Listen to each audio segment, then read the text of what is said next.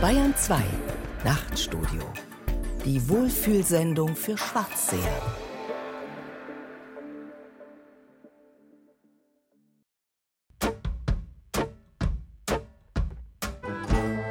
Wildes Denken. Zugeritten und moderiert von Thomas Kretschmer. Vor langer, langer Zeit, da hätten wir wildes Denken noch als die Alternative unter den Radiomagazinen vorgestellt. Aber wer will heute noch alternativ sein? Denn nicht nur die AfD hat dem Wort einen ganz neuen Beiklang verpasst, auch Kellyanne Conways ist das gelungen. Conways ist eine Beraterin von Donald Trump und am 21. Januar 2017 machte sie die Welt mit einem ganz neuen Nachrichtengenre bekannt, den Alternative Facts, den alternativen Fakten. Sie erinnern sich wahrscheinlich. Es ging um ein typisches Trump-Problem. Wer hat mehr? Wer ist größer, reicher, potenter? Der ganze chauvinistische Schmarren halt. Im Januar jedenfalls war die Frage, war das Publikum bei Trumps oder bei Obamas Amtseinführung größer? Viele Medien und Menschen in der ganzen Welt kamen nach Überprüfung von Fotos und Passagierzahlen der Washingtoner Verkehrsbetriebe zu dem Schluss bei Obama, was Trump nicht auf sich sitzen lassen konnte. Also präsentierte Kelly Ann Conways ihre Zahlen, mehr Menschen bei Trump. Und auf Nachfrage sagte sie dann eben, wir haben alternative Fakten. Dann eben lieber Herzlich willkommen zu Wildes Denken, dem monatlichen Magazin des Nachtstudios mit Thomas Kretschmer am Mikrofon und einer fachkundigen Gesprächspartnerin aus Hamburg zugeschaltet, der Medienjournalistin Silke Burmester. Hallo, Frau Burmester. Hallo. Sie hatten viele Jahre eine Kolumne in der Taz. Unter der Überschrift Die Kriegsreporterin haben Sie über Medienpolitik geschrieben und auch kommentiert. Dazu gab es immer ein ironisches Porträtfoto von Ihnen mit einem Stahlhelm, mit einem Presseaufkleber auf dem Kopf. Würden Sie das Bild heute wieder so machen? Streng genommen war es ja ein Fake. Nein, das war kein Fake. Das hieß die Kriegsreporterin Berichte von der Medienfront. Und als solche, da braucht man einen Helm, da muss man sich gut wappnen und auch schützen. Und von daher ist das ganz passend. Außerdem war das Presseschild mit einem Pflaster festgeklebt. Also ich würde es immer noch so machen. Sie engagieren sich zurzeit gemeinsam mit vielen Kolleginnen und Kollegen für die Freilassung von Dennis Yücel. Der war früher Reporter bei der Taz und arbeitet heute bei der Welt. Und seit dem 14. Februar 2017 sitzt Dennis Yücel in der Türkei in Haft. Ihm wird, Zitat, Propaganda für eine terroristische Vereinigung vorgeworfen. Ein deutscher Journalist, der in einem europäischen Land in Einzelhaft gefangen ist, seit über drei Monaten. Wenn man das zusammenbringt mit den Alternative Facts, ist die Fake News-Debatte dann eher ein Luxusproblem oder hat das eine vielleicht mit dem anderen zu tun? Da würde ich erstmal sagen, das hat damit nichts zu tun. Also das sind zwei verschiedene Dinge und dennoch ist es eine ähnliche Bewegung, nämlich ähm, der Versuch, Journalisten mundtot zu machen, sie zu instrumentalisieren. Und wenn es über an der Türkei zum Beispiel über das Beispiel des Journalismus nicht geht, ja, dann unterstellt man ihnen eben Terrorengagement. Ja, das ist einfach schlimm. Das ist ganz, ganz furchtbar. Wir werden gleich weiterreden über alternative Fakten und den ganzen anderen Fake. Vorher aber hat Martin Zein eine Liste mit den wichtigsten Begriffen der Debatte zusammengestellt. Ein kleines ABC des Populismus.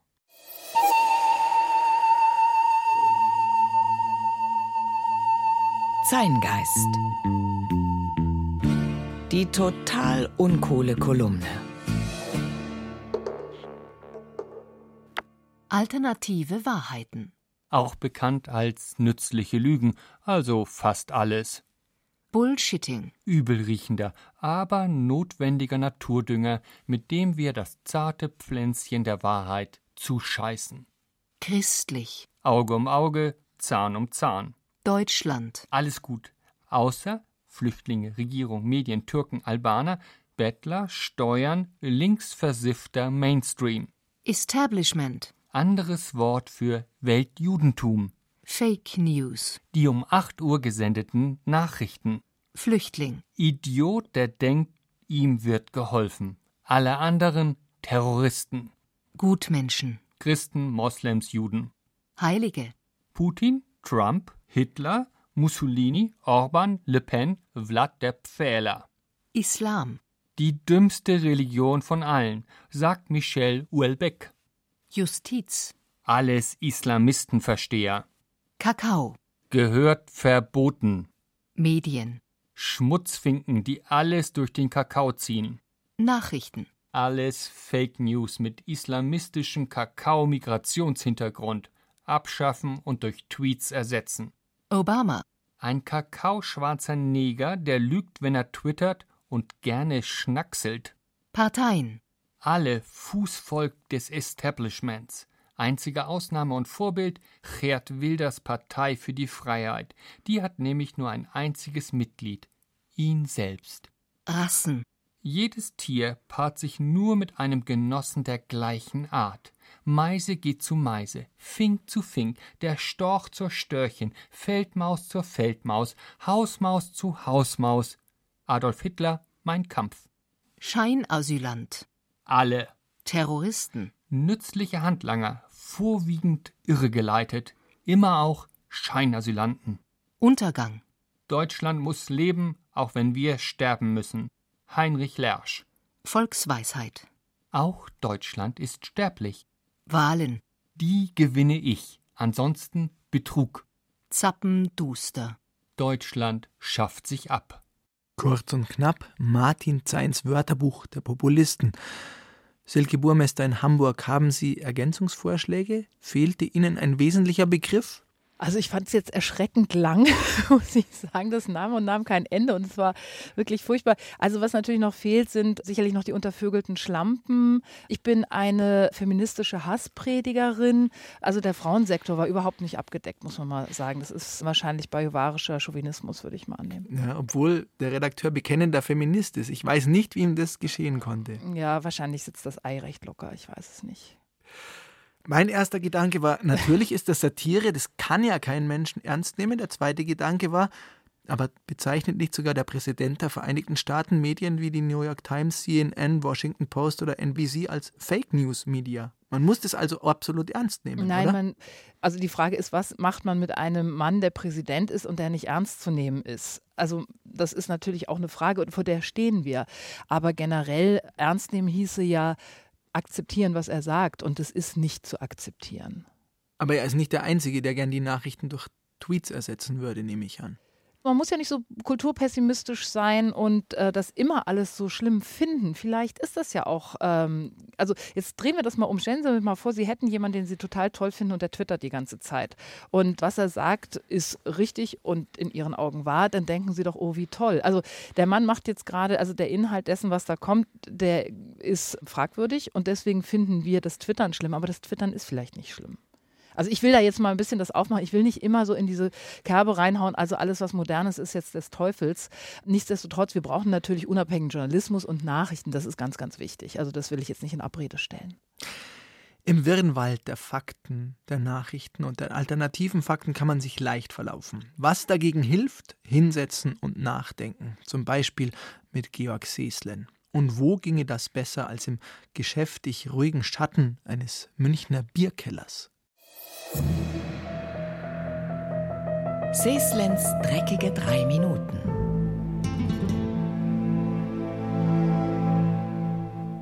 Es war ein schöner Frühsommertag, der sich dem Ende zuneigte. Im Biergarten ihres Vertrauens saßen die Herren Rainer und Nbembe in Betrachtung der Sonnenstrahlen, die eine alte Kastanie freizügig durch ihr Blätterwerk ließ, weil sie dabei die Gewissheit um das Wirken der Miniermotte hintanstellen konnte, die sie unabwendbar rostig und hässlich machen würde am Ende dieses Sommers und womöglich ihren liebsten Freunden, dem Herrn Rainer, dem Herrn Kreiner und dem Herrn Mbembe, den Appetit auf Weißbier verderben könnte. Letzterer, der Herrn Bembe nämlich, hub gerade an, wie Max Horkheimer und Theodor Adorno in der Dialektik der Aufklärung sagen, als Herr Keiner, wie immer verspätet und wie immer mit einer Zeitung in der Hand, die er in mehr oder weniger gespieltem Zorn auf den Biergartentisch warf, dazwischen rief Aufklärung, Schmaufklärung. Grüß Gott, grüß Gott, sagten Herr Rainer und Herr Nbembe wie aus einem Munde. Herr Keiner. Es regen sich ja alle auf über Fake News, über das Kontrafaktische und so weiter. Ich finde, es gibt etwas viel Schlimmeres. Diese Einigung auf das, was eine Nachricht wird und was nicht. Dieser Mangel an Neugier, das immer Gleiche, Katastrophe, Blödsinn. Jemand warnt vor irgendwas, jemand spielt nicht mehr mit, dann wieder Katastrophe, Blödsinn, Katastrophe. Diese Langeweile. Herr Mbembe behutsam. Wir waren ohnehin gerade bei Horkheimer und Adorno. Herr Keiner. Ich meine, was ist schlimmer als eine gelogene Nachricht? Eine Nachricht, von der es vollkommen wurscht ist, ob sie gelogen ist oder wahr. So, so, warf Herr Rainer ein. Eine Nachricht muss also erst etwas bedeuten, bevor man sie nach ihrem Gehalt von Wahrheit und Wirklichkeit fragt. Herr Mbembe erfreut. Genau das ist der Wahn der Aufklärung, dass man glaubt, dass das Wirkliche schon ein Qualitätsmerkmal sei. Wir ersticken an Wirklichem. Das Naturgesetzliche, das Dokumentierte, das Logische. Herr Rainer. Gewiss. Nachrichten sind die Entzauberung der Welt.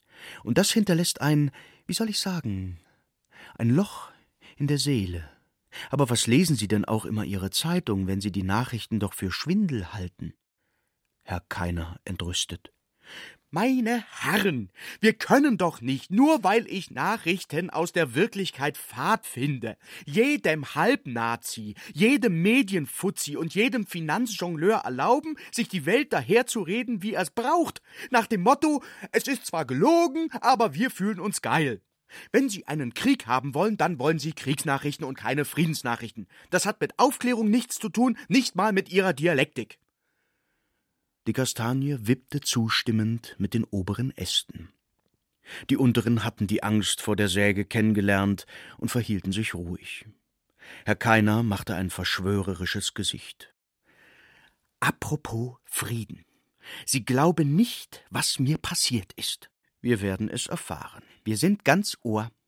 Ich bin heute Mittag nach Bogenhausen hinauf. Was machen, was Sie, machen denn Sie, denn in Bogenhausen? Bogenhausen? fragten Herr Keiner und Herr Mbembe ehrlich überrascht, und Herr Rainer murmelte etwas von Kunst und Stuckvilla und schöner kleiner Spaziergang. Ist ja auch egal. Jedenfalls, wie ich hinaufkomme zum Friedensengel, schaue ich die Säule hoch. Und was sehe ich? Und was sehen Sie? Nichts. Er ist weg. Wer ist weg? Na, der Friedensengel ist weg. Was Sie sagen? Ja. Und dann schaue ich wieder hinunter, und da sitzt er. Wer? Wer? Der Friedensengel, mein Gott, wovon rede ich denn? Herr Mbembe, gütig. Das ist das, was am allerschwersten zu sagen ist. Wenn jemand redet und gleichzeitig darüber nachdenkt, wovon er redet, ist er schon halb verrückt. Ich bin nicht verrückt und ich weiß, wovon ich rede. Von einem Friedensengel, der von seiner Säule heruntergestiegen ist. Und? Was hat er gesagt? Vielleicht war er müde. Nichts hat er gesagt, und er hat einen ganz munteren Eindruck gemacht. Er hat sich bei mir eingehängt, und eigentlich wollte ich ihn auch gleich mitbringen, den Friedensengel, für den Fall, dass Sie mir nicht glauben. Und? Sie haben ihn nicht hereingelassen. In unseren Biergarten? Ach, Biergarten, Schmiergarten. Sie wissen doch genau, dass der Biergarten nur erfunden ist. Ein Fake, alles ausgedacht. Kellnerin, die nicht Zenzi genannt werden will, Weißbier. Der Herrn Bembe ist ja nicht einmal wirklich schwarz. Ich weiß, sagte Herrn Bembe oder wer auch immer. Diese Wendung macht die Kastanie etwas mürrisch denn sie hatte sich im Großen und Ganzen als ganz gut getroffen empfunden und sich an die beiden Hellhäutigen und den Dunklen und ihre durchaus anregenden Dispute gewöhnt. Andererseits, was sind schon Menschen? Herr Keiner. Nein, hier haben Sie ihn nicht hereingelassen. Hier, im Bayerischen Rundfunk, wo wir unsere Biergartensendung aufnehmen. Jetzt glaub ich's aber. Der Bayerische Rundfunk lässt keinen Friedensengel herein. Aus Sicherheitsgründen? Nein, wegen dem Sparen. Der Bayerische Rundfunk muss überall sparen. Sie glauben gar nicht, wo der Bayerische Rundfunk überall sparen muss. Wieso sollen die sich einen Friedensengel sparen? Der kostet doch nix. Und der ganze Goldstaub? Herr Keiner kam ins Sinieren. Der Friedensengel staubt nicht, erklärte Herr Rainer kategorisch. Nein. Es geht doch darum, Alles, was da ist, muss Programm werden. Und Programm kostet Geld. Ja, wenn es ein Ex-Fußballer gewesen wäre oder eine Bestseller-Autorin, das versteht sich dann von selbst. Aber so ein Friedensengel, der muss doch erklärt werden.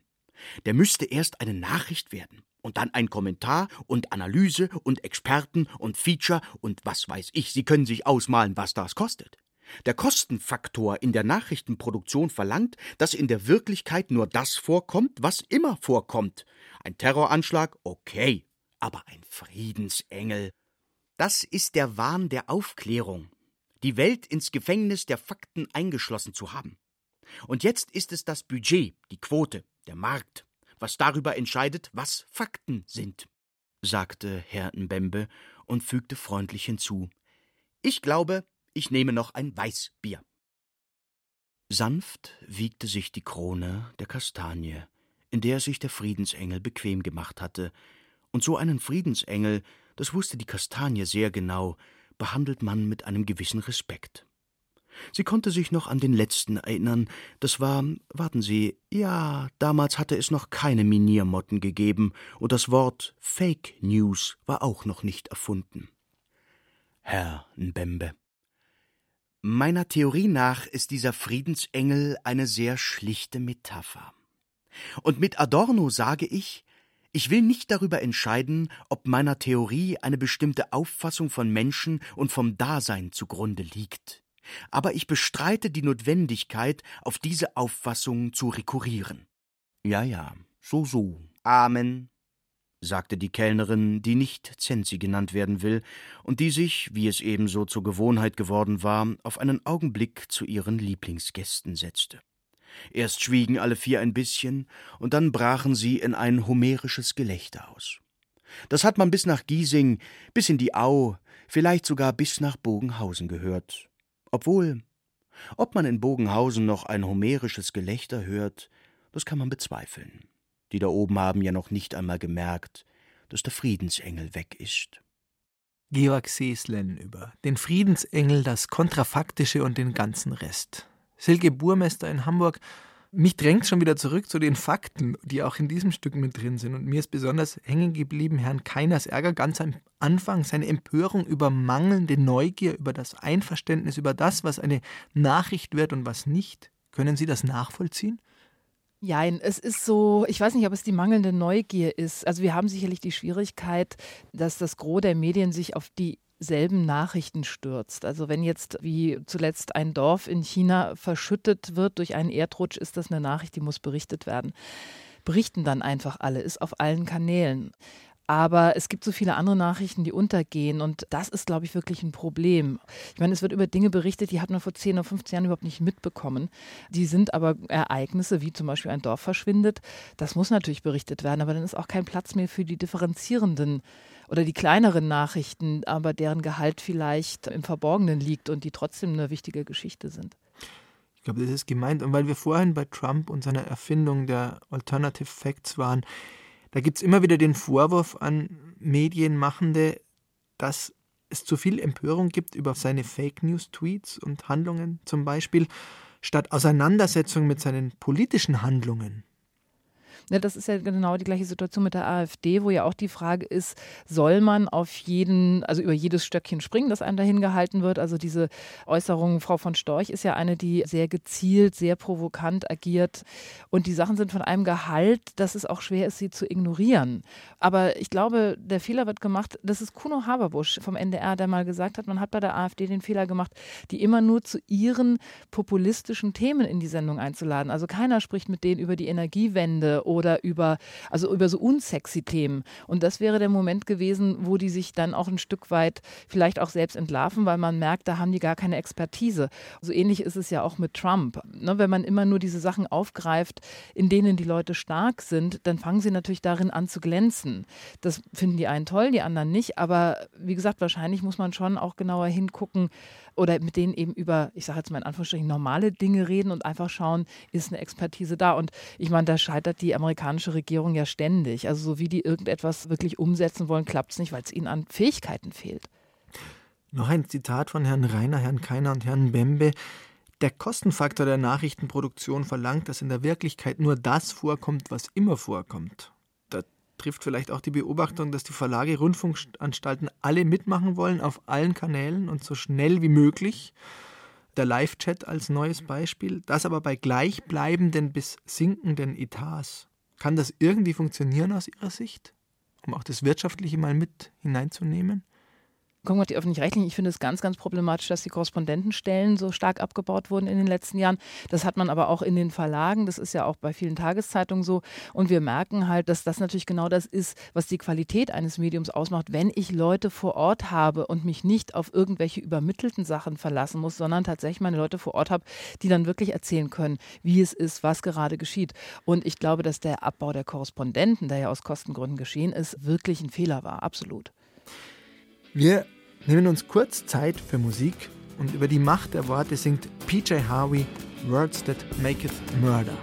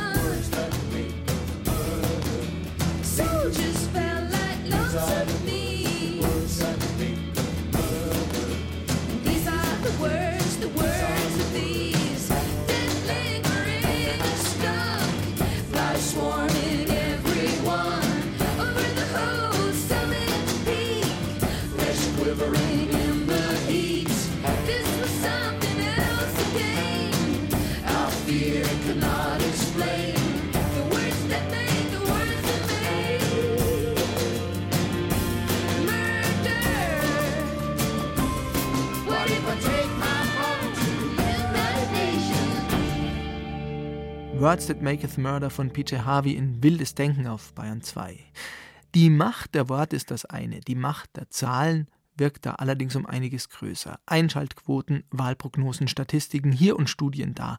Alle argumentieren mit Zahlen, denn die scheinen so klar, unumstößlich und über jeden Zweifel erhaben weshalb sie auch im Journalismus immer wichtiger werden, egal ob es um den Wert von Journalismus geht oder um journalistische Werte. Kein Wunder, dass Angelika Kellhammer in ihrer Rede an den Nachwuchs die Zahlen in den Mittelpunkt stellt. Kein Fake, versprochen. Liebe junge Kollegen, Sie sind in Ihrer Ausbildung an einem entscheidenden Punkt angelangt. Jetzt wird es ernst, denn jetzt müssen Sie mit den groben Bausteinen des Journalismus, dieses Wann, wie, wo, wer, warum Zeug, also mit den Grundelementen wirklich arbeiten, sich abarbeiten an dem, was wir so vorschnell Wahrheit, Wirklichkeit und Authentizität nennen. Hier wollen wir nicht über komplexe Wahrheit reden, sondern über Fakten und Zahlen, die der Positivist in uns so schätzt. Über 80 Prozent aller Fakten in deutschen Medien werden geschönt. Beeindruckend, nicht diese Zahl? Aber schauen Sie, Lesen Sie irgendwo etwas über 12,578654 Prozent Steigerungsrate? Natürlich nicht. Zu kompliziert. Es wird abgerundet oder übertrieben weggelassen und vereinfacht. Schreiben Sie einfach bis zu und dann eine gefühlt wahre Zahl. Das geht immer. Sie recherchieren über den Anstieg der Kriminalitätsrate. Am Ende kommt raus, dass nur 0,56 Prozent mehr geklaut wird. Toll. Damit kommen Sie bestimmt groß raus auf der nächsten Themenkonferenz. Also mein Rat: manipulieren Sie. Oder schreiben Sie gleich exklusiv. Schreiben Sie die zu Herzen gehende Reportage über einen armen minderjährigen Taschentrickdieb, der natürlich anonym bleiben muss. So haben Sie die Dinge in der Hand, die richtigen Zahlen, die richtigen Zitate und die richtigen Orte. Wenn etwas Ihre These nicht stützt, machen Sie es groß. Mit Zahlen prahlen sagen wir dazu. 80 Prozent aller Fakten in deutschen Medien werden manipuliert. Ist natürlich Quatsch, die Zahl, aber groß, nicht? Sie sehen, unser Grundkurs hier, Fake, Suggestion und künstliche Authentizität, will Ihnen Mut machen. Ein Beispiel, fast möchte ich sagen, vom früheren Kollegen, dem Evangelisten Johannes und seiner Version der Heldenreise. Wir sind beim Showdown. Pilatus, ein Schwächling, steht also vor dem Radikalinski Jesus und fragt: Was ist Wahrheit? Wir sehen die Szene vor uns. Große Herrscher, große Worte, große Gesten. Diese symbolische Geste des Händewaschens. Großartige Idee von einem, der nicht dabei war, sondern hundert Jahre später alles haarklein nacherzählt. So eine Dichte, daran müssen Sie sich orientieren. Ein perfekter Fake und tief symbolisch. Denn ja, liebe Freunde, die besten Fakes stellen selbst die Frage nach der Wahrheit. Voltaire, der alte Fuchs, sagt ja, Wahrheit ist das, auf das sich alle geeinigt haben. Das ist der springende Punkt. Worauf werden wir uns einigen? Das zu erspüren, herzustellen, vorzutäuschen, zu manipulieren, suggerieren, fingieren, liebe angehende Journalisten, wird Ihre Aufgabe sein. Was wird das Erzählenswerte sein? Wo entsteht das Jahrhundertereignis? Ja, woran glauben wir?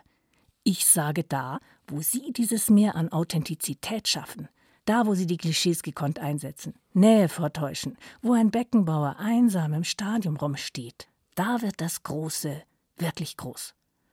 Ob sie später ihr hier erlerntes Wissen dazu verwenden werden, Wahlen zu manipulieren, alte Männer zu unterstützen, die etwas Totes auf dem Kopf tragen, also sagen wir, Populisten groß zu machen, das bleibt ihre Privatangelegenheit. Ausgangspunkt ist aber immer, jedes Wort, jeder Satz, dient zur Weltaneignung. Jeder Mensch ist auf seine Art sehend und blind. Daraus ergibt sich für Sie, Sie müssen jede weltanschauliche Blindheit reflektieren, dann können Sie sie auch nachahmen, sie bedienen oder entlarven. Diesen Satz sollten Sie sich an Ihren Computer pinnen. Weltanschauliche Blindheit ist Ihr Fake-Kapital. Sie müssen wissen, was die Leute hören wollen. Damit sind wir auch schon bei einer Sonderform des Fake angelangt, die den Moralisten unter Ihnen gut gefallen wird. Die Methode der gezielten Täuschung. Das subversive Potenzial des Fake sind natürlich die höheren Wein, brauchen Sie im Alltag selten, aber lassen Sie sich inspirieren. Sascha Lobo etwa hat vor nicht allzu langer Zeit in der Literaturbeilage des Spiegel eine Rezension verfasst. Darin enthalten der Satz Wer soll das alles glauben? Eine Hymne auf den erfundenen Roman Cyprus von der fiktiven Autorin Carol Feld. Zitat Digitales Fest der Uneindeutigkeit im Reich der Nullen und Einsen, kurz gepflegtes Literaturgeschwurbel, erschienen im Verlag der Illusionen. Ähm, war aber nicht sehr lustig, weil der Spiegel Bescheid wusste und somit nur der Leser getäuscht wurde. Wirklich, der halbe Spaß. Aber trotzdem ein Hoax. Äh, das Wort Hoax, also Falschmeldung, ist übrigens zum ersten Mal 1796 belegt, sagt Wikipedia. Die machen das immer ganz toll mit dem Zahlenprahlen. Also der Hoax ist ein wirkungsvoller Test für die Naivität des Lesers und die weltanschauliche Ausrichtung eines Mediums. Arthur Schütz, ein Wiener Ingenieur und Zeitgenosse von Karl Kraus, schrieb 1911 zum Beispiel eine wunderbare Reportage über ein Erdbeben im Ostrauer Kohlerevier als Augenzeuge, der nie war. Und er machte darin aus dem sogenannten Grubenhund, dem im Bergbau verwendeten Grubenwagen, mal eben einen echten schlafenden Grubenhund, der das Beben dann interessanterweise schon vorab witterte. Grubenhund, das ist seitdem ein Codename für Fake als Satire. Fake, liebe Kollegen, ist also eine Sisyphusarbeit an der uneinholbaren Wahrheit. Vergessen Sie das nie. Erst durch die Erfindung der perfekten Täuschung entwickeln wir einen Blick für das, was vor uns liegt, die Welt als Wille und Vorstellung, eine riesige Verblendung. Nur so kann die wirkliche Wirklichkeit gewissermaßen unter dem Grubenhund kurz aufblitzen. Die Workshops Glaubwürdiges Quellenfälschen und Fantastische Statistik beginnen morgen übrigens erst um 15 Uhr. Als Vorbereitung dazu studieren Sie einfach in den Ihnen zugänglichen Medien die jeweiligen Aufmacher. Vielen Dank für Ihre Aufmerksamkeit, die Sie jetzt nicht mehr faken müssen. Silke Burmester, Sie sind ja nicht nur Journalistin, sondern auch journalistische Dozentin oder Dozentin für Schreiben und anderes rund um den mhm. Journalismus. Lassen sich in diesem Zusammenhang auch Werte und Standards vermitteln und wie macht man das dann in Zeiten wie diesen? ich glaube, dass wir halt sehr, sehr, sehr genau werden müssen, wie gesagt, um den Menschen, die uns da angreifen und die den Journalismus in Frage stellen und das sehr, sehr böse und sehr entschieden tun, keine Angriffsfläche zu liefern. Und von daher fand ich diesen Text eben auch, ähm, die Kollegin hat ja, also sie hat einerseits satirisch gearbeitet, indem sie sagt, ja, und wenn Sie Fake News, also gehen Sie so und so damit um und machen und so und so machen Sie das. Aber dadurch, dass das nicht so richtig überhöht war, hatte ich das Gefühl, es spielt genau mit dieser bisschen Egalhaltung, die tatsächlich da ist und die aber so gefährlich ist. Und ich glaube, das ist gerade beim Nachwuchs und wir müssen sehen, dass der Nachwuchs ganz stark unter Druck steht. Da sind Kolleginnen und Kollegen da draußen, die sind meist Ende 20, wenn sie in ihrem Volontariat sind, weil sie vorher schon studiert haben und so weiter. Die müssen aber wie ein Redakteur oder eine Redakteurin komplett, sagen wir zum Beispiel bei einer Zeitung, alles bedienen. Die müssen die Inhalte liefern, die müssen die Fotos liefern, die müssen die Seiten bauen. Die müssen das am besten noch digital aufbereiten und das innerhalb von ganz, ganz kurzer Zeit. Das ist ein unglaubliches Anforderungsprofil. Und ja, wie ist es denn, wenn ich dann mal eine Zahl nicht habe oder so? Ja, denke ich mir dann eine aus oder nehme ich die, die ich irgendwo finde und check die nicht nochmal ab? Also die ökonomische Situation ist schwierig. Ich knüpfe da vielleicht nochmal an und gebe den Kulturpessimisten. Ja, machen Sie mal. Mein Eindruck ist nämlich, dass, wie es bei Ihnen gerade auch schon aufgeschrieben ist, die neueste Technik, die neuesten Gadgets und Plattformen, das Digitale, dass die oft schon wichtiger sind als die grundlegenden Werkzeuge und Methoden des Journalismus, für den eigentlich immer noch Stift, Papier und Telefon völlig ausreichen. Ist das auch Ihr Eindruck? Das stimmt zum Teil, glaube ich. Also das ist so eine Begeisterung für die Technik und dann gerät das andere in den Hintergrund. Tatsächlich braucht man das ja nicht. Aber man braucht es natürlich, um ganz schnell zu sein. Und alle wollen ganz schnell sein. Alle wollen sofort sozusagen auf Sendung gehen oder eben in ihrem Stream die aktuellen Bilder haben und dann wird das eingespeist und das genügt eben nicht journalistischen Standards. Aber wie gesagt, die Zeit ist vermeintlich nicht mehr da. Wir gönnen uns nochmal eine Auszeit und nehmen uns Zeit für Ghost Poet mit Garden Path. Yeah, yeah. Fine.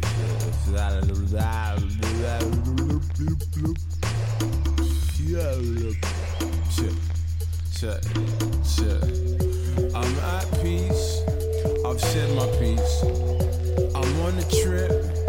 I'm going east, but don't follow, follow, follow, follow, follow me. Don't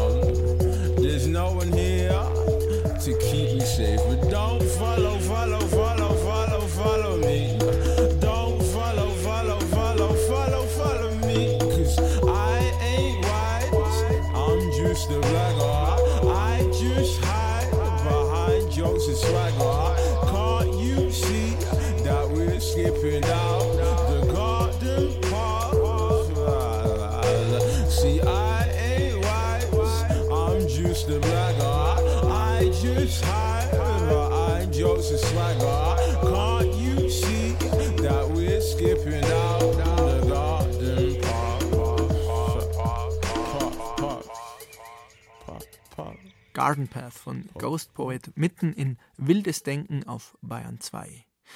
Wie kommen wir also wieder heraus aus dem Dschungel der alternativen Fakten? Die Philosophie muss uns helfen, die immer der Wahrheit verpflichtete Philosophie. Ach, wenn es doch so einfach wäre.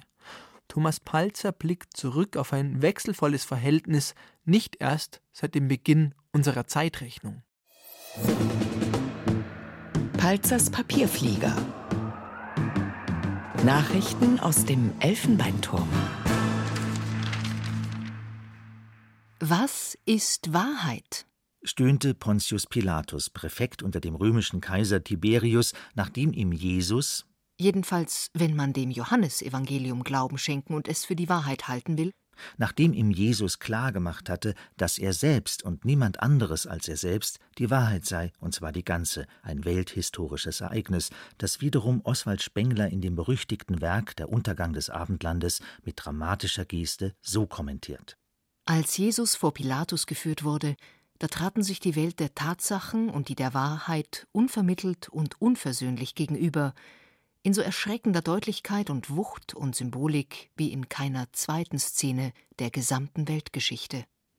Wenn die Welt der Tatsachen und die Welt der Wahrheit auseinandertreten, dann hat das eine überraschende Folge. Dann stellt die Tatsache zur Wahrheit eine Alternative dar. Entweder sind es Tatsachen oder es ist die Wahrheit. Zur Deckung kommen beide Phänomene aber nicht. Tatsachen sind bestenfalls Alternativwahrheiten und Wahrheiten Alternativ-Tatsachen, so wie Künstlichkeit als Alternative zur Natürlichkeit betrachtet werden kann. Tatsachen sind künstlich, sind konstruiert und abhängig von dem Rahmen, der Tatsachen zuallererst zu Tatsachen macht, naturwissenschaftlichen, poetischen, journalistischen, empfundenen und so weiter. Die Wahrheit dagegen ist unbedingt echt, nämlich immer und überall und unabhängig von jedem erdenklichen Rahmen wahr. Ti estin aletheia. Was ist Wahrheit, wiederholen wir und äußern damit zugleich den Verdacht, dass die Wahrheit offenbar schon länger von ihrem Gegenteil, dem Fake, bedroht ist. Und zwar nicht erst seit dem Tag, an dem wir das Licht der Welt erblickt haben oder der Begriff Fake das Licht des Netzuniversums. Die Tatsache ist demzufolge der Wahrheit ihr Fake. Fakes sind in aller Munde. Sie sind die Dummies der Wahrheit, nämlich Platzhalter, Attrappen, Trugbilder, Ersatzobjekte oder Potjemkinsche Dörfer. Wer Wahrheit sucht, der läuft Gefahr, einem Fake zum Opfer zu fallen, gefälschten Nike-Schuhen, falschen Montblanc-Füllern oder getürkten Blutdrucksenkern, in denen alles versenkt wird, nur keine blutdrucksenkenden Stoffe. Ein Heiratsschwindler faked den Grund für die Heirat.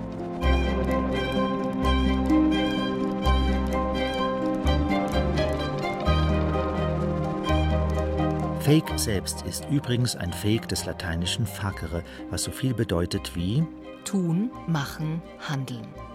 Der eigentliche Fake des Fakes besteht nun aber darin, das lateinische facere mit dem gleichfalls lateinischen fingere zu verschmelzen, das Machen mit dem Erdichten, den Fakt mit der Fiktion. So gesehen ist ein Fake also das Gemachte, Fabrizierte, Faktische, Erdichtete gegenüber dem, was naturwüchsig aus sich selbst herausgewachsen ist, dank einer Entelechie, die ihr Ziel in sich selbst trägt. Die Fotografie ist ein Fake der Wirklichkeit, denn nur die Wirklichkeit hat ihr Ziel in sich selbst, die Fotografie aber hat ihr Ziel woanders, in diesem Fall eben in der Wirklichkeitstreue. Ein Foto sagt, So ist es gewesen. aber ist ein Foto eine Person, eine Landschaft, ein Ereignis? Oder ist es vielmehr all das gerade nicht? Allgemein gesprochen hat der Fake sein Ziel in dem, was den Grund liefert, um zu faken, im Betrug, in der Bosheit, im Hass und im Hate Speech, mindestens aber in der subversiven Aktion. Im Zeitalter seiner technischen Reproduzierbarkeit subvertiert der Fake die Wahrheit. Er konfrontiert diese mit ihrer Grimasse. Ti estin aletheia?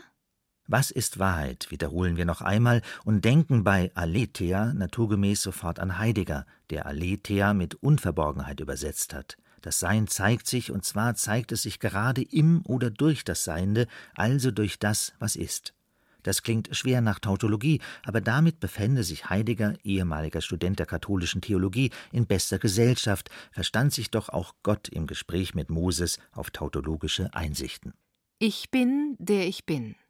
Das Sein wäre folglich der Fake des Seienden oder auch umgekehrt, das ist noch weitgehend ungeklärt, aber gleichwohl eine weit verbreitete Befürchtung.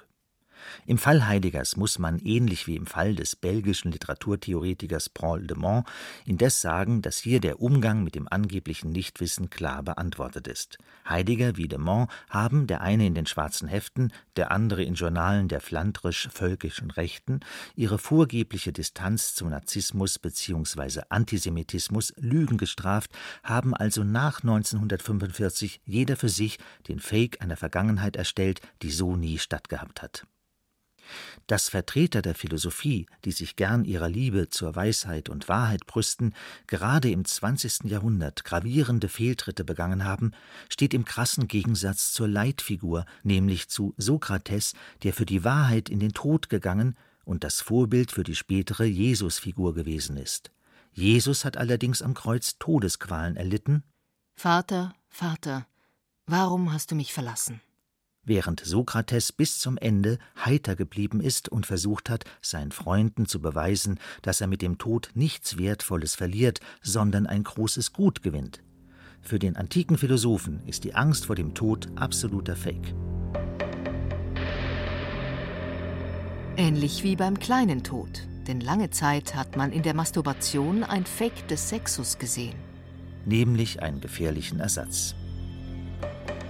Doch statt zurück zur Natur, lieber zurück zur Kultur, in der man ja, wie Jean-Jacques Rousseau, der als leidenschaftlicher Masturbant unter der Angst litt, sich mit dieser Praktik gegen die Natur zu versündigen, in der Kultur tatsächlich eine Art Fake der Natur sehen, ein Trugbild, ein Schwindel, eine Schönfärberei. Den Anfang vom Ende halt. Wo waren wir stehen geblieben? Auf alle Fälle setzt in einem digital aufgerüsteten Zeitalter wie dem unseren die Unterscheidung zwischen wahr und falsch oft genug detektivisches Talent voraus. Eine Mail von Apple, PayPal oder der Deutschen Bank lässt sich perfekt kopieren, sodass nicht ohne weiteres zu erkennen ist, ob die Angaben zum Absender der Wahrheit entsprechen oder gefälscht sind. Gefälscht wurde natürlich schon immer Münzen, Geldscheine, Kunstwerke, Landesgrenzen, Kaiserkrönungen, Identitäten und Interviews im SZ-Magazin, aber das waren keine Fakes im eigentlichen Sinn. Der Fake unterscheidet sich von der Fälschung durch seine Perfektion. Fälschungen lassen sich grundsätzlich erkennen und nachweisen, Fakes in der Regel nicht. Sie sind mit dem Original, abgesehen vom Zeitstempel, identisch und eben doch ein Fake. Das macht die Sache so pikant. Denn selbst die Patina, also die Gewähr für eine zeitliche Dimension, wird heute gern nachträglich aufgemalt oder technisch appliziert. Sie ist meistens Fake. Der Fake ist ein Symptom des technischen Fortschritts, aber genau darin liegt auch der Pferdefuß. Denn Fakes unterliegen anders als gute Fälschungen dem Dorian Gray-Effekt. Sie bleiben äußerlich so perfekt wie am ersten Tag, altern aber innerlich extrem.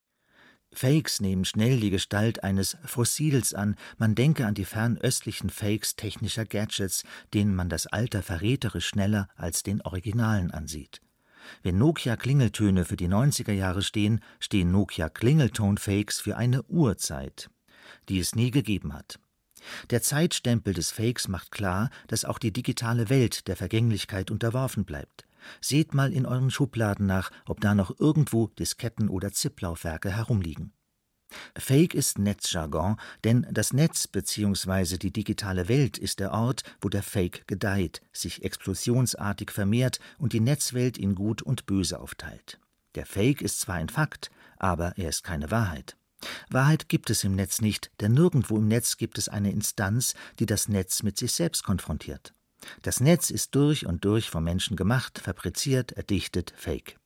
In der wirklichen Wirklichkeit aber konfrontiert die Wahrheit die Welt mit sich selbst, Jesus mit Pilatus. In der Wirklichkeit ist die Wahrheit nicht vom Menschen gemacht. Ästhetische Wahrheiten zum Beispiel liegen zwar vor, doch wer sie dort hingelegt hat, ist unbekannt, wir waren es jedenfalls nicht. In Menschliches allzu Menschliches schreibt Nietzsche folgenden, zunächst empörenden Aphorismus die Bestie in uns will belogen werden. Moral ist Notlüge, damit wir von ihr nicht zerrissen werden. Nach den bestialischen Gräueln der Nazis klingt dieser Satz anders als 1880, in welchem Jahr dieser Satz publiziert wurde. Die Nazis haben sich ja bei Nietzsche bedient, nicht umgekehrt. Man muss eine zweite Bemerkung des Philosophen aus der Genealogie der Moral heranziehen, um den Sinn der Rede von der Bestie besser zu erfassen. Im frühen Mittelalter, wo in der Tat die Kirche vor allem eine Menagerie war, machte man allerwärts auf die schönsten Exemplare der blonden Bestie Jagd. Man verbesserte zum Beispiel die vornehmen Germanen. Aber wie sah hinterdrein ein solcher verbesserter, ins Kloster verführter Germane aus? Wie eine Karikatur des Menschen, wie eine Missgeburt. Er war zum Sünder geworden, er stark im Käfig. Es geht um den Prozess der Zivilisation, darum, wie der im moralischen Sinn hohe Mensch gemacht und fabriziert wird, indem er die Bestie gegen diese selbst richtet, diese mit ihr selbst konfrontiert. Der hohe Mensch ist in diesem Sinn gemacht, fabriziert, ein Fake, darauf will Nietzsche hinweisen. Es geht eben um die Genealogie der Moral, um deren Fabrikation. Moral ist ein Fake, und nur in Bezug auf Wahrheit ist Moral mehr als eine Notlüge. In Bezug auf Fakten ist Moral nur opportunistisch. Wahrheit ist ein Geschehen, was aber nicht bedeutet, dass sie sich im Lauf der Geschichte verändert, sondern dass sie wie eine Kompassnadel immer in die richtige Richtung weist, egal woher der Wind bläst. Wir wissen sehr genau, wenn wir Unrecht tun, und das ist gerade nicht im engen legalistischen Sinn gemeint. Woher wir das wissen, wissen wir nicht, aber wir wissen, dass es die Wahrheit ist und kein Fake. Thomas Palzer über die Wahrheit und den Fake in der Philosophie. Silke Burmester, was haben Sie mitgenommen von dieser Reise durch Philosophie und Wahrheit? Eine total interessante Erkenntnis. Jetzt komme ich mir ein bisschen blöd vor, weil allen anderen Menschen ist das vielleicht klar, aber mir ist es jetzt erst deutlich geworden und zwar, dass also dieses, ich, man kann ja sagen, tatsächlich Zeitalter des Fake zusammentrifft mit einer Renaissance von Religion. Das war mir überhaupt nicht klar. Das sind ja beides, ich sage jetzt mal ganz grob ausgedachte Sachen. Also beides ist eine Behauptung und ein Glauben an etwas, das nicht ja, was heißt nicht real ist, nicht nachweisbar ist. Und, was keinen ähm, Faktencheck stand. Genau, ganz genau. Und eben auch die Religion hat ja so einen großen Stellenwert wieder bekommen. Also auch über diese Islam-Debatte und so weiter. Aber wir reden ständig über Religion. Das war vor ein paar Jahren, hat niemand Religion interessiert. Und auf einmal ist sie wieder da und wenn man nicht glaubt, dann ist man auch noch der Böse, der Blöde.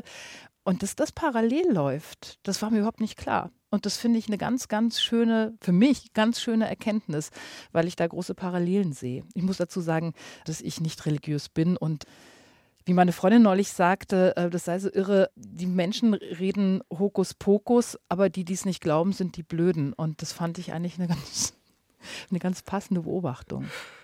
Mir fällt nur was anderes dazu ein.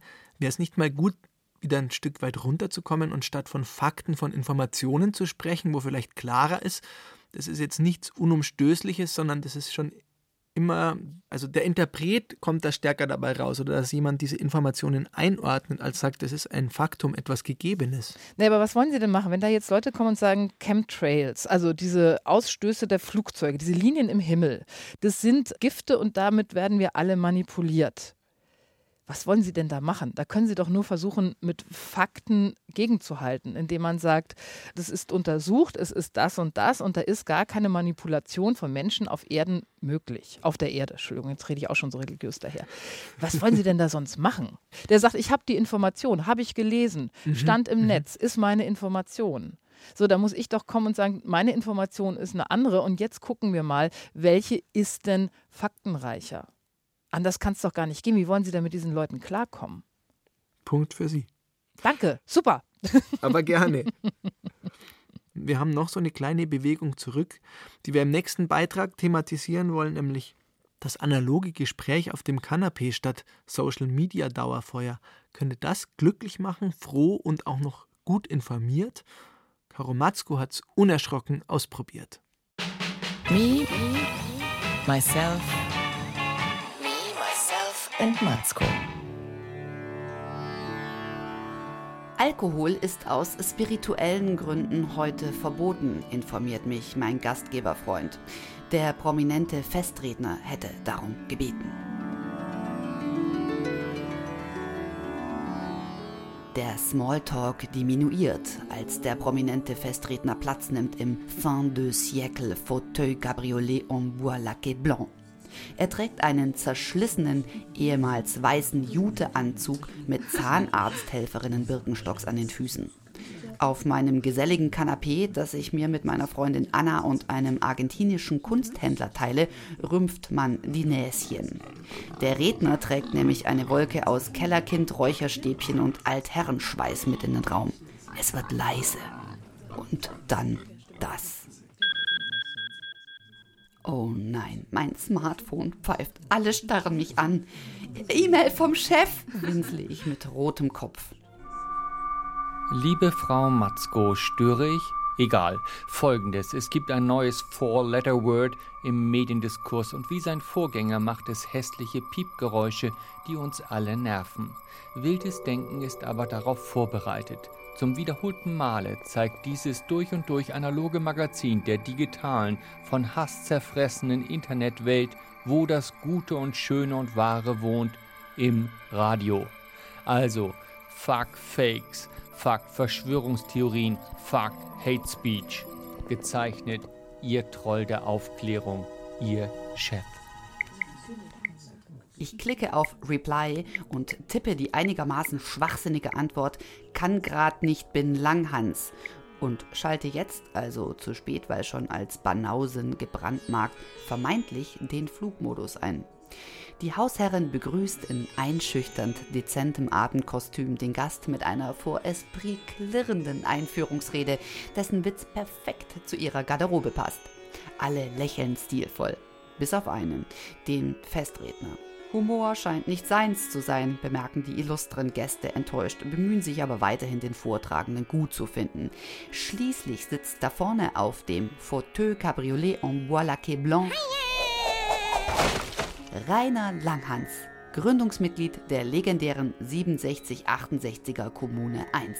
Und die Kommune begann ja nicht dadurch, dass wir gesagt haben, so, jetzt reden wir darüber mit anderen Leuten. Denn als wir dann rauskamen, waren wir in einer Weise bunt und furchtlos, wie es sowas in Deutschland nie gab bisher. Doch Langhans entpuppt sich als beinahe tragische Figur.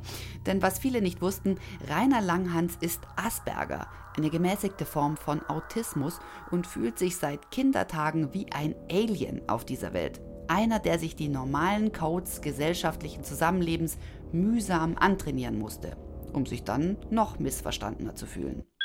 Ah shit, ich hab doch den Flugmodus eingeschaltet. Schon wieder der Chef. Langer Hans? Der Rainer? Ist denn schon wieder 68? Wird doch erst nächstes Jahr abgefeiert. Egal, wann kriege ich Ihren Text? Und die Kommune begann ja nicht dadurch, dass wir gesagt haben, so. Ich antworte, behalt. Das muss reichen, denn vorne beim langen Hans geht's weiter. Mit Mitte 20 die erste richtige Beziehung zu einer Frau. Sie wollte Kinder. Das war natürlich genau nicht sein Plan. Die Kleinfamilie ist ja für ihn die Keimzelle der ganzen Mörder-Generationsmisere. Ich muss wissen, was diese Liebe ist, was dies mit dem Weiblichen ist, mit den Frauen ist und so weiter. Und das hat mich dann zur Kommune halt. Langhans will Liebe lernen und zieht in die Kommune. Das einzige Jahr in seinem Leben, in dem er sich dem Paradies nahe fühlt, ist sein erstes Kommune 1 Jahr. Und es ist gleichzeitig sein erstes Jahr mit It-Girl Uschi Obermeier.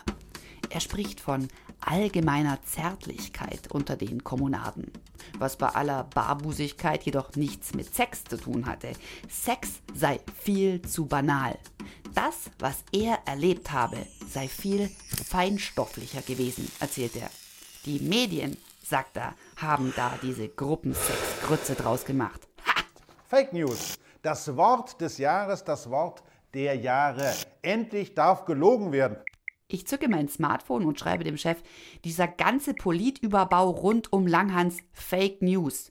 Die ganze Sache mit Sex rund um die Uhr, fuck Fake News. Was kümmert mich der Vietnamkrieg, wenn ich Orgasmusprobleme habe? sagte früher schon einmal der Langhans Rainer. Der Chef kennt Orgasmus. Klar, der trägt ja auch weiße Hosen im Sommer. Schnell an was anderes denken. Worum ging's dem Rainer? um Liebe, die größer ist als Sex, um Seelenfrieden. Und Rainer Langhans versucht seit sage und schreibe 50 Jahren wieder an dieses Glücksgefühl von damals heranzukommen. Mit Drogen, mit anderen Ekstasetechniken und mit Guru. Und jetzt, mit irgendwas mit 70 Jahren, glaubt er tatsächlich, dass Google es ernst gemeint hat mit Don't Be Evil und dass Donald Trump eine Art Internet-Avatar ist. Jetzt ist er es, der auf die Fake News reinfällt. Weib statt Waffe. Aber eine Revolution für eine Frau zu verraten, das ist immer gerechtfertigt. Der Salon ist verstört. Der Kunsthändler versucht erst eine Flasche Wein zu finden, weil lieber Sprit als Spirit und dann die Telefonnummer von meiner entzückenden Freundin Anna zu bekommen. Die anderen Salonbesucher stochern verunsichert im herausragenden Fenchelsalat. Rainer Langhans schaut den ganzen Abend traurig. Free Rainer, tippe ich an den Chef. Denken ist schwer, darum urteilen die meisten. C.G. Jung. Na dann los, Frau Freigeist Matzko, nippen Sie an der Quittenschorle und befreien Sie sich von Urteilen. Ihr wie immer gewogener, wildes Denken-Redakteur. Silke Burmester, waren Sie da noch mit dabei? Jetzt beim Zuhören, meinen Ja. Sie? Ja, war ich sehr. Ich fand das total hübsch. Mir haben die Geräusche im Hintergrund wahnsinnig gut gefallen. Das Elefantengerüssel, Gerotze und was da noch aufgeboten wurde. Das fand ich toll. Und ich fand auch die Geschichte toll. Und ich finde auch die Langhans-Sache immer spannend und so. Von daher habe ich sehr aufmerksam zugehört. Ich habe noch eine andere Parallele gefunden, die vielleicht auch Quatsch ist, aber ich habe diese Parallele gefunden. Die Zeit hat gerade so ein großes Experiment gestartet, wo Menschen mit unterschiedlichsten Meinungen oder mit konträren Meinungen zum Gespräch zusammengekommen sind. Also der linksliberale Berliner mit einem rechtsdenkenden AfD-Wähler aus Berlin. Mhm. Und die haben das Zwiegespräch gesucht. Sozusagen auch wie der Salon. Es ist privat, aber offline. Es ist offen für alle Meinungen und Diskussionen. Ist es das, was wir wieder mehr brauchen, dass tatsächlich die Menschen mit den unterschiedlichen Meinungen miteinander ins Gespräch kommen und sich nicht bei Facebook verhauen? Ich glaube schon, also ich twittere ja und dann ist das ja ein gern genommenes Medium, damit man mir auch irgendwas um die Ohren haut oder auch mit irgendwelchen Sachen kommt, die ich inhaltlich oder faktisch für äh, bedenkenswert halte. Und so wie man dann mit den Menschen tatsächlich versucht, in diesen Dialog zu gehen, ändert sich sehr, sehr häufig die Gesprächsebene und es wird überhaupt ein Gespräch möglich. Deswegen glaube ich, dass es anders gar nicht gehen kann. Wir müssen ja miteinander leben. Wir können ja nicht irgendwie jetzt uns alle hauen oder auswandern. Und das andere ist, dass ja viele Leute, die älter sind, sagen, dass diese Debattenkultur verloren gegangen ist, die zum Beispiel das politische Deutschland der 70er oder was ausgezeichnet hat oder von mir aus auch danach, wo Menschen, die wirklich konträrer Meinung sind und ganz weit auseinander liegen, richtig gut miteinander gestritten haben und gar nicht das Bedürfnis hatten, einander zu töten oder zu hauen, sondern es ging eben über das Wort. Und ich glaube, das ist uns verloren gegangen. Also diese Aggression ist ja unglaublich schnell da. Also wie einer was anderes sagt, will man den schlagen, hauen, umbringen. Und das ist ja völliger Blödsinn. Wie gesagt, so kann es ja nicht gehen. Und ich glaube, es kann nur so gehen, dass wir miteinander reden und versuchen, wieder so mehr so an der Toleranz zu arbeiten. Auch das fällt mir auch schwer. Ich finde andere Leute ja auch bescheuert. Aber nein, die haben dann auch eine Lebensberechtigung. Vielen Dank für das Gespräch Ja, und danke auch die On-Air-Kritik an Silke Burmester. Vielen Dank. Danke auch. Tschüss. Tschüss.